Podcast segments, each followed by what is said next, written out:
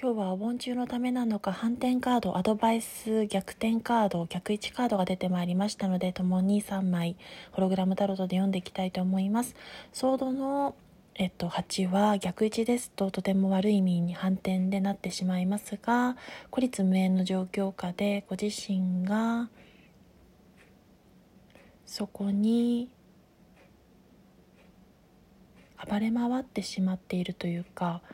何て言うんでしょうかね。一言で言うと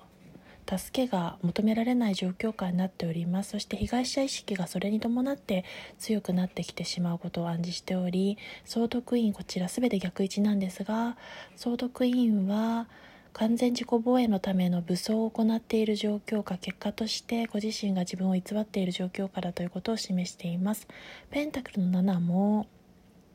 ご自身が新しいやり方を試みないと不平不満ばかりを言うことは現金ということを諭すカードでもありますのでいろんなやり方をその中で模索して試みることが大事と暗示しております。それでは最後までエンタメ運勢でしたが本日の注意点